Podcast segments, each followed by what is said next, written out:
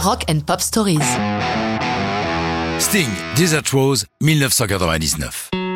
Avec toute l'admiration que j'ai pour lui, on peut parfois remettre en cause les choix de partenaires de Sting lorsqu'il enregistre des duos. De ce point de vue, Desert Rose échappe à la critique.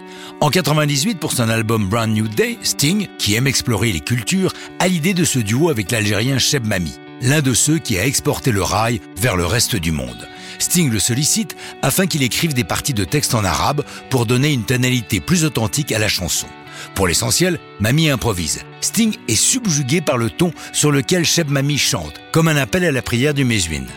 Ainsi que le dit Sting, instantanément, ça sonne authentique et c'est galvanisant. Ces phrases collent idéalement sur la mélodie, c'est une harmonie parfaite comme celle d'un cavalier de son cheval.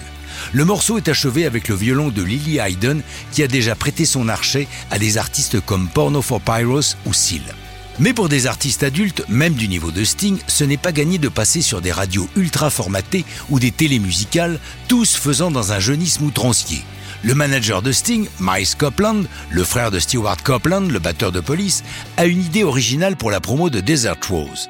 Ils ont tourné un clip où l'on voit longuement Sting conduit à travers le désert par une femme masquée à bord d'une magnifique Jaguar S-Type qui l'emmène dans un club où il retrouve Cheb Mami. Miles constate que la voiture est particulièrement mise en valeur. Il prend rendez-vous avec l'agence de pub de Jaguar, leur montre la vidéo et leur propose un deal que le film de pub qu'il prépare pour la sortie de la Jaguar S-Type reprenne des éléments et l'esthétique du clip en échange de l'utilisation gratuite de la chanson pour la pub. C'est un deal gagnant-gagnant. Initialement, avant l'accord avec Jaguar, la maison de disques avait planifié 1 800 000 dollars pour la promotion de l'album, dont 800 000 pour la seule vidéo.